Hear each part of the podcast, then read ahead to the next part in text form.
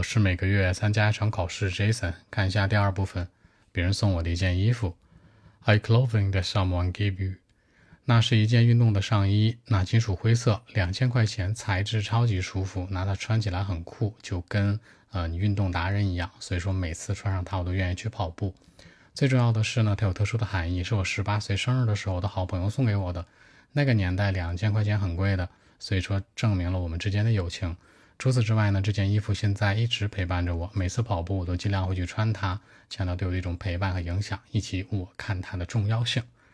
Okay, actually, I used to receive some sort of sportwear, metallic gray. I mean, it's my favorite color. The material is different, quite soft, and after wearing it, I feel like very comfortable for sure. I got it a couple of years ago, like uh, when I was on my 18th birthday, maybe. A friend of mine gave to me, just as uh, you know, the birthday gift.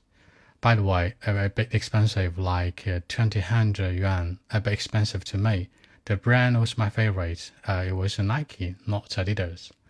After having such kind of clothes, I mean, I began to learn how to slow walk and go for a run, because uh, that piece of clothes was like a perfect match for running seriously.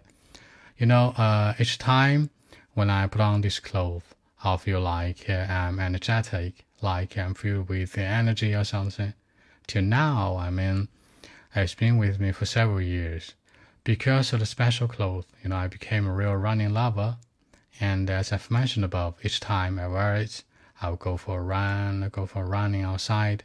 It's like uh, full of magic to me. Well, what I'm trying to say is that when I have time, just like on holidays, I still use it very often in life Just keep it as one of my best gifts. I mean, that's really important in my life. The best one that I've ever had. So that's it.